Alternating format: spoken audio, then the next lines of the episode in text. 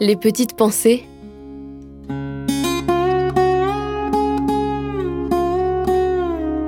Terroir, héritage et savoir-faire. Le projet des 100 lieux nourriciers. C'est un projet qui vise à favoriser l'accès à une alimentation de qualité pour les personnes précaires. Et donc euh, l'AFOP, l'Association française d'agriculture urbaine professionnelle, avec cinq partenaires, organise euh, un projet de recensement de ces lieux nourriciers qui peuvent être euh, des jardins partagés, des fermes qui pratiquent une politique de prix en faveur des personnes défavorisées, des épiceries solidaires, des restaurants solidaires. Et donc on a fait l'inventaire de ces lieux-là, qu'on cartographie euh, sur une plateforme numérique qui s'appelle 100lieuxnourriciers.fr et on fait une tournée de 10 lieux répartis euh, dans chacune des régions françaises où on va à la rencontre euh, des animateurs, des bénéficiaires de ces lieux et on essaye d'avoir un petit peu leur témoignage sur qu'est-ce qui fonctionne bien dans ces lieux, qu'est-ce qui fonctionne moins bien, comment faire pour rendre ces lieux encore plus attractifs, encore plus efficaces et toucher encore plus de monde pour pouvoir